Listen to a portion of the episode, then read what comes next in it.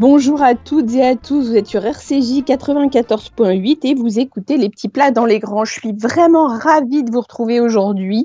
Le froid revenant, on va tenter ce matin de se réchauffer et de comprendre comment et surtout comment fonctionnent et comment sont produites les infusions. On commence avec euh, Adrien Poirier qui vient de sortir un sublime livre qui s'appelle Les infusions aux éditions Alain Ducasse. Adrien, bonjour. Merci d'être avec nous ce matin sur RCJ. Avec plaisir. Adrien Poirier, vous venez de sortir donc ce, livre magnifique qui s'intitule Les infusions aux éditions Alain Ducasse et qui est préfacé par celui-ci. On y découvre plein de choses sur le sujet, notamment le terroir, puisque votre livre est découpé par terroir, par région. Expliquez-nous ce choix qui est quand même très singulier. Alors, euh, singulier et en même temps, euh, ça me semblait assez logique parce qu'en France, on a euh, beaucoup de, de sols, de climats, de, qu'on appelle des pédoclimats et donc de terroirs. Et à chacun de ces terroirs, il y a des spécificités. Et, euh, mhm. et comme on l'a pour la vigne, par exemple, en fait, un terroir, un climat va exprimer euh, des choses différentes à travers les plantes. On va prendre l'exemple d'un thym de garrigue va être très différent euh, d'un thym qui pousse dans une serre chez un maraîcher, par exemple. Donc c'était vraiment intéressant d'aller voir tous ces endroits avec des sols acides, des sols plutôt calcaires, euh, voilà, des climats chauds, des climats plus humides, etc., qui, qui permettent justement qu'il y ait une large expression euh, de la palette aromatique des plantes. Par exemple, dans, dans, un climat froid, on va réussir à faire pousser quoi? Et, dans un climat chaud, on va réussir à faire pousser quoi? Alors, globalement, on va réussir à faire pousser à peu près tout, mais euh, c'est vraiment la, la, concentration en faveur des plantes qui va être différente. je okay. l'exemple du thym. On va avoir un thym qui va être plus doux, plus rond peut-être dans des zones plus froides et humides, et au contraire d'avoir des, saveurs très chaudes, très piquantes avec des thym euh, dans le sud de la France. D'accord, je comprends mieux. Et alors, expliquez-nous un peu ces, terroirs. Vous avez quoi comme région dans, votre livre? Parce que c'est vraiment extrêmement bien construit. Euh, alors oui, alors on est allé voir des gens euh, dans les Vosges, on est allé voir des gens dans le Limousin, on est allé voir des gens dans le Massif central, dans le sud de la France, dans les Pyrénées, en Normandie. Nous, nous sommes en Bretagne, euh, des gens plutôt dans le centre de la France. Enfin voilà, on a essayé de d'avoir des. Alors malheureusement, on n'a pas pu faire toutes les régions de France et aller voir tous les producteurs, mais on a essayé d'avoir justement des, des terroirs qui soient un peu représentatifs de, de la diversité qu'on peut avoir en France. Ça veut dire qu'on trouve quoi, par exemple, si on va euh, plus euh, vers le Jura et plus vers la Bretagne? Enfin, comment ça se, c'est quoi la diversité aromatique qu'on va trouver selon les selon les régions? Alors la diversité, elle est vraiment énorme. Il y a des plantes qu'on retrouve un petit peu dans toutes les régions, mais qui euh, justement s'expriment différemment par rapport au terroir. Mhm. Et on a surtout aussi, ce qui nous paraissait important, c'est des traditions et des savoir-faire qui sont différents selon les régions. Euh, c'est génial. Des usages des plantes qui sont très différents. Donc euh, il y a à la fois euh, l'usage moderne qui, qui est fait par justement les producteurs qu'on allait rencontrer, mais qui mhm. s'inscrit aussi voilà dans, dans des traditions d'usage des plantes, de culture de certaines plantes, de récolte sauvage de certaines plantes. Donc ça c'était vraiment intéressant de, de, voir toute cette diversité et notre livre n'en est qu'un petit aperçu parce que c'est vraiment des, des, pratiques qui sont pluricentenaires en France et, et, voilà il y a une vraie richesse à découvrir. Alors c'est drôle parce que euh, j'ai eu beaucoup de retours très positifs sur votre livre. On, peut dire sincèrement que ce livre est vraiment esthétiquement magnifique. On voit des paysages des régions de France qu'on connaît vraiment pas spécialement bien quand on est parisien, pour, de, pour, être très, très franche. Et, euh, on, découvre aussi des plantes qu'on ne connaît pas si bien que ça dans votre livre Les infusions aux éditions Alain Ducasse, Andrea Poirier. Par exemple, comme le mélilo ou l'alchemille, euh, vous pouvez nous parler de ces plantes un peu plus méconnues? Et si vous en avez d'autres en tête? oh, bah, alors, la, France, euh, on a une richesse botanique très importante. Et c'est vrai que là, on s'est concentré sur des plantes entre guillemets connues et cultivées ou récoltées de façon euh, assez euh, régulière, mais euh, mais il y en a des millions et on a vraiment, enfin des millions peut-être pas, mais on a une très grande richesse botanique rien qu'en France métropolitaine. Alors si on rajoute les outre-mer, c'est encore plus plus important. Mais voilà, on a sélectionné des plantes qui nous paraissaient avoir un intérêt et qui, qui plaisaient aussi aux producteurs qu'on a rencontrés. Donc le mélilo, c'est une plante qui est pas mal utilisée en pâtisserie depuis quelques Euh, c'est une fabacée, donc c'est la famille, euh, par exemple, du petit pois ou euh, des plantes comme ça. euh, qui fait des fleurs jaunes. Et en fait, cette plante, quand elle est fraîche, elle n'est pas très intéressante. Et c'est le séchage qui va permettre euh, de, de, créer une molécule qui s'appelle la coumarine. Et la coumarine, c'est exactement l'odeur de foin séché. Quand on se promène dans la campagne et que ça sent le foin, voilà, ça c'est la coumarine. Et donc, euh, donc voilà, c'est des arômes de foin séché, des notes vanillées, miellées. C'est quelque chose de, de, très délicat qui est très intéressant à utiliser en cuisine justement ou en infusion. Par contre, c'est une plante qui demande un savoir-faire un peu important parce que si elle est mal séchée, euh, à la place des, des coumarines, on va avoir d'autres molécules qui sont assez dangereuses pour la santé. Donc voilà, l'intérêt aussi euh, du savoir-faire des producteurs de plantes, c'est de récolter les plantes au bon moment et de savoir les sécher pour qu'elles soient euh, vraiment adaptées aux usages qu'on souhaite en faire par la suite. Vous, pour vous parliez du... Ouais. Excusez-moi. Dites-moi. C'est moi qui vous coupe. Dites-moi. Non, non, il n'y a pas de problème. Et l'alchimie, c'est une plante qui est originaire des Alpes. Donc c'est une rosacée de la famille du pommier, par exemple. Euh, mhm. Et c'est une très jolie plante. Alors elle s'appelle alchimie parce que les alchimistes euh, avaient besoin de rosée pour, euh, pour leurs expériences. Et, et, en fait, cette plante, elle a la, la particularité d'avoir toujours des gouttes de rosée à l'intérieur de sa feuille. C'est une très jolie feuille ronde, on appelle ça le manteau de Notre-Dame aussi. Et à l'intérieur de cette feuille, il y a toujours des gouttes de rosée. Donc voilà pour le nom alchimie, ça vient des alchimistes. Et c'est une plante qui, pareil, fraîche et pas très intéressante, assez discrète, mais une fois séchée, elle développe des arômes de fruits compotés, euh, un peu de rose, euh, et puis euh, elle apporte une belle astringence, donc de la fraîcheur en bouche qui est vraiment intéressante. Ok. Alors, vous, nous avez parlé du, du terroir métropolitain, mais j'ai cru comprendre qu'il y a aussi des plantes intéressantes hors France métropolitaine, c'est-à-dire aux Antilles, par exemple? Oui, tout à fait. Et pour prendre l'exemple de la Réunion, par exemple, il y a une grande tradition des tisaniers à la Réunion. alors, plus sur un volet médicinal, euh, mhm. Mais euh, mais euh, il y a énormément d'utilisation de récoltes et de culture de, de, plantes aromatiques et médicinales à la Réunion, et c'est des choses qu'on retrouve aussi effectivement dans d'autres départements d'outre-mer, avec pour le coup des plantes très différentes, des plantes qui sont plus tropicales qu'on a du mal à cultiver. Moi, j'ai le souvenir, par exemple, d'avoir découvert, je, je, cultive plusieurs variétés de basilic, et d'avoir découvert un basilic adulte entre guillemets, donc c'est un arbuste, alors que nous, en fait, en, en, France métropolitaine, on cultive le basilic de façon annuelle, et en fait, ce sont des jeunes plantules que l'on cultive, quoi. Donc, c'est intéressant aussi de, de, de voir euh, ces, ces, plantes qu'on a réussi à adapter, mais qui sont très différentes de, de leur euh, état naturel, quoi. Euh, Adrien Poirier, dans, dans, votre livre, on, découvre également euh, que l'on peut utiliser en infusion des plantes ou des fleurs que l'on connaît bien, mais que l'on n'aurait jamais utilisé comme ça, c'est-à-dire, enfin, pas sous forme d'infusion, en tout cas, par exemple, comme le romarin ou l'origan. Pourquoi les utiliser en infusion? Est-ce que ça a un intérêt particulier? Alors ça en a plein. Et en fait je pense que sans le savoir tout le monde les utilise en infusion. Parce que quand vous faites un bouquet garni par exemple pour le mettre dans un pot-au-feu bah, vous faites une mhm. infusion avec ces plantes avec du romarin avec du thym. Euh, donc en fait c'est des plantes qui, qui sont utilisées régulièrement en infusion. Alors peut-être pas en tisane qu'on va boire même si en fait elles ont euh, des, des, vertus intéressantes et des arômes très intéressants aussi euh, donc en fait, oui, on, on, les utilise beaucoup comme ça, et c'est intéressant parce que souvent ces plantes, elles n'ont pas été mises dans la cuisine par hasard. Ce sont des plantes qui souvent ont des vertus digestives, enfin qui vont soit mettre en appétit, donc apéritives ou digestives, qui vont aider à digérer, ou alors par exemple pour conserver euh, les aliments euh, ou pour éviter des intoxications. Par exemple, la viande de porc, on la, on la cuisine traditionnellement. Alors nous, on n'en mange pas de la viande de, porc, on n'a pas de ben, problème. Je sais, que c'est un mauvais exemple, mais euh, voilà, euh, pour les gens qui en mangent, on met traditionnellement de la sauge parce que c'est une plante antiseptique et que justement, la viande de porc est une viande qui se conserve très très mal et qui euh, peut amener pas mal de, de problèmes sanitaires. D'accord, bah c'est beau. comme ça, on n'en mange pas, on n'a pas de problème. Sinon, j'ai une autre, une autre question à vous poser, Adrien Poirier.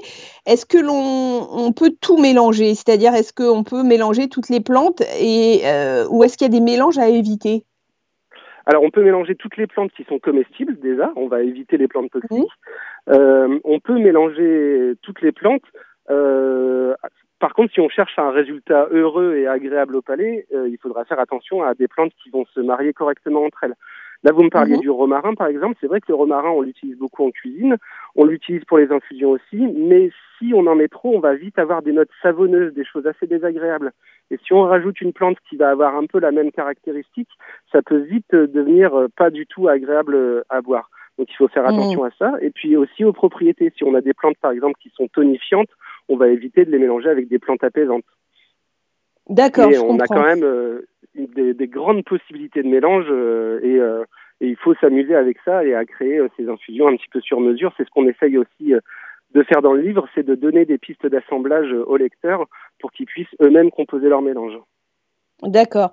Alors, du coup, si on a envie de, composer le mélange parfait pour se protéger pour l'hiver, ça serait quoi?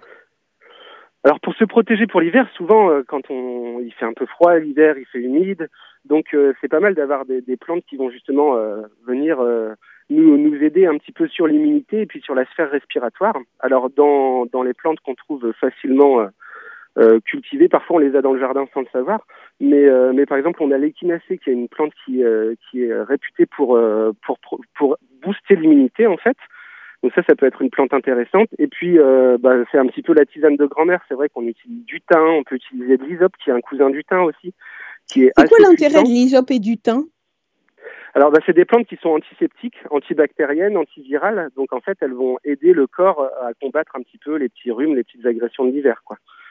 D'accord. De, façon assez douce. Et puis, euh, moi, je dis souvent que quand on boit quelque chose de beau et de bon, ça fait déjà du bien au corps de toute façon. Mais c'est vrai que les plantes ont des propriétés, il faut faire attention, euh, mais elles peuvent nous aider au quotidien pour combattre justement les petits désagréments liés à l'hiver.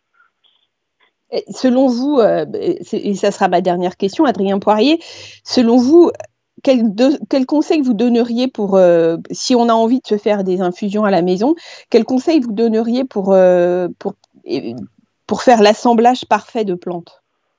Alors déjà, le premier conseil que je donnerais aux gens, c'est de se rapprocher de producteurs, de gens qui produisent des plantes de qualité, parce que malheureusement, mhm. on a encore beaucoup trop de plantes importées qui ont été mal séchées, qui ont traîné pendant très longtemps dans, dans des lieux de stockage, etc., donc qui ont peu d'intérêt gustatif.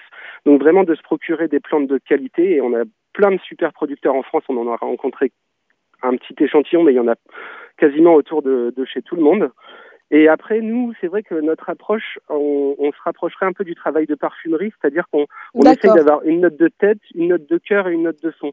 Donc d'avoir une attaque avec l'infusion, quelque chose qui donne un, un effet euh, tout de suite quand on respire à la, et puis à la première gorgée, d'avoir une note de cœur, quelque chose euh, voilà qui va donner euh, un corps justement à l'infusion, et une note de fond, quelque chose qui va où on va avoir de la longueur en bouche et, euh, et, et, garder comme ça cette sensation euh, longtemps avec nous. Je comprends. Euh, Ce que je conseillerais aussi, c'est d'éviter de, de, mélanger trop trop de plantes. Déjà, avec mhm. entre 3 et 5 plantes, on peut déjà faire des choses très intéressantes. Commencer comme mhm. ça et puis laisser surtout libre cours à sa créativité puis à sa curiosité. Génial. Bah, Adrien Poirier, je vous remercie beaucoup d'avoir été avec nous ce matin sur RCJ. Je rappelle le nom de votre ouvrage, Les infusions aux éditions Alain Ducasse. Merci beaucoup, Adrien. Merci. À bientôt. Au revoir. Alors, au revoir. Comme vous l'aurez compris, on ne cultive pas n'importe comment les plantes et les fleurs pour en faire des infusions. Nous allons tenter d'en savoir plus, enfin au moins un petit peu plus, avec Benjamin Lambrou, producteur de pleurs et de flans. Benjamin, bonjour. Merci d'être avec nous ce matin sur RCJ. Bonjour, merci à vous de me recevoir. Ben, je vous en prie. Benjamin, quelles sont les plantes que vous avez choisi, vous, de cultiver en tant que, que producteur et surtout pourquoi? Vous êtes dans quelle région de France? Alors nous, on est situé dans le sud de la France, à Hier, à côté de Toulon. Et, mhm. euh, alors en fait, les plantes qu'on a choisi de cultiver, euh, historiquement, Maison Sauge, c'est une, une, exploitation agricole euh, familiale qui est donc située dans le sud de la France et qui produit des plantes aromatiques pour la restauration haut de gamme. Et en fait, suite au premier confinement, quand on a dû jeter une majeure partie de notre production, parce que tous les restaurants étaient fermés, on a choisi de se diversifier et de créer une gamme d'infusions. Donc à ce moment-là, on a pris euh, les plantes qu'on avait déjà, qui étaient du coup des plantes aromatiques telles que la sauge, la menthe, le thym citron, euh, la citronnelle, le romarin. On a toute une gamme de plantes, certaines d'autres qui, qui sont un petit peu moins euh, gustativement intéressantes pour les infusions, comme la ciboulette. Donc c'est ces plantes-là qu'on a fait sécher et qu'on a, qu'on a utilisées pour faire nos infusions. Après, plus tard, maintenant, ça fait un an, un petit peu plus d'un an qu'on a lancé notre gamme d'infusion. on a développé d'autres recettes euh, qui étaient du mhm. coup donc, qui ont nécessité des plantes qu'on n'avait pas forcément. Euh, et c'est à ce moment-là où on a fait pousser du coup spécialement des plantes pour ces infusions, comme par exemple euh, la stevia, la mélisse, des plantes qui poussaient pas forcément, qui poussaient pas forcément en Provence, mais qu'on a décidé, on a fait des tests pour les faire pousser en Provence et ça, ça, a bien fonctionné. Du coup, maintenant, on les a ajoutés dans nos recettes. Il y a, il y a d'autres ingrédients qu'on aimerait bien rajouter, donc on fait continuellement des tests. ça peut marcher dans les deux sens. Soit c'est des plantes qu'on a déjà et dans ce cas-là, on va les utiliser pour nos infusions. soit c'est des plantes qu'on trouve intéressantes, qui vont être soit intéressantes gustativement, soit pour leur bienfait. Et à ce moment-là, on va se dire, OK, est-ce qu'on peut les faire pousser? Est-ce que, notre terroir est bon pour ça? Et, on va du coup faire des tests pour les faire pousser.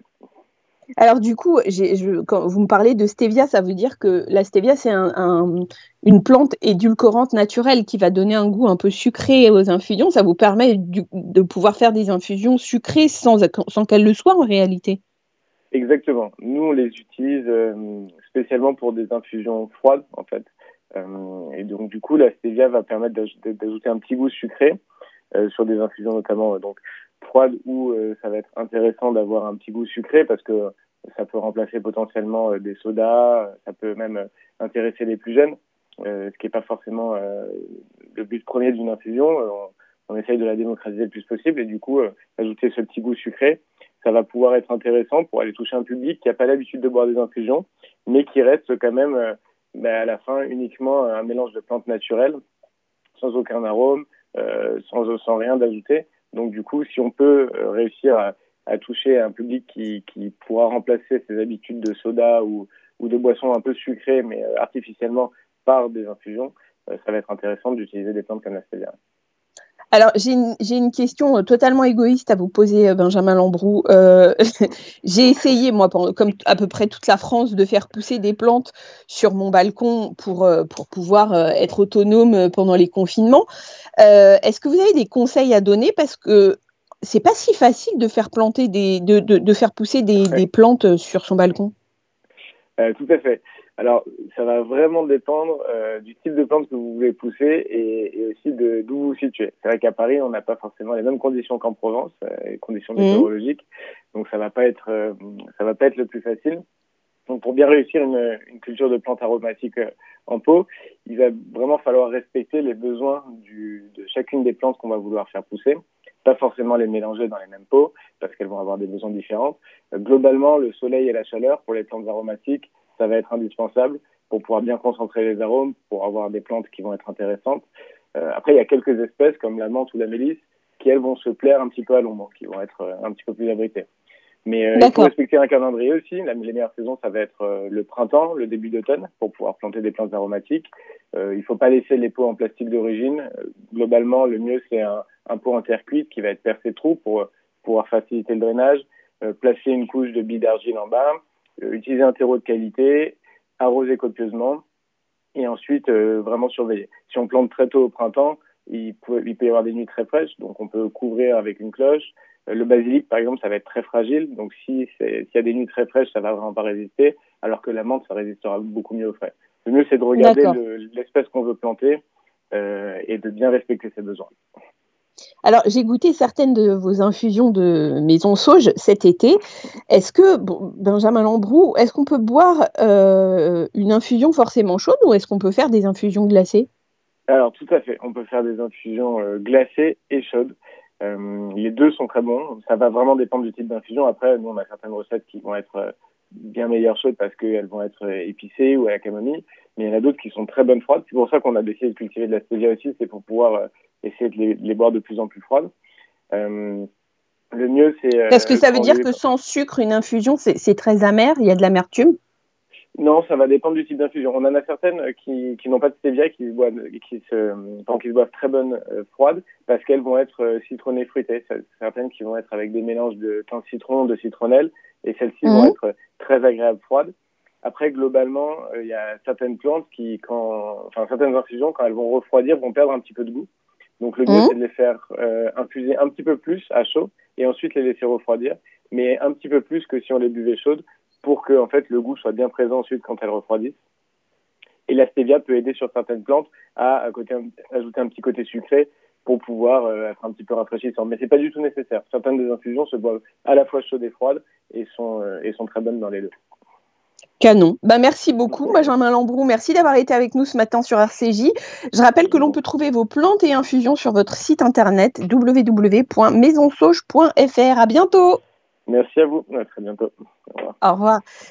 Vous allez découvrir maintenant que l'on peut utiliser la technique de l'infusion en, en cuisine avec un ancien candidat de Top Chef, le chef du restaurant Cléo de l'hôtel Le Narcisse Blanc, Bruno Aubin. Bruno, bonjour, merci d'être avec nous ce matin sur RCJ.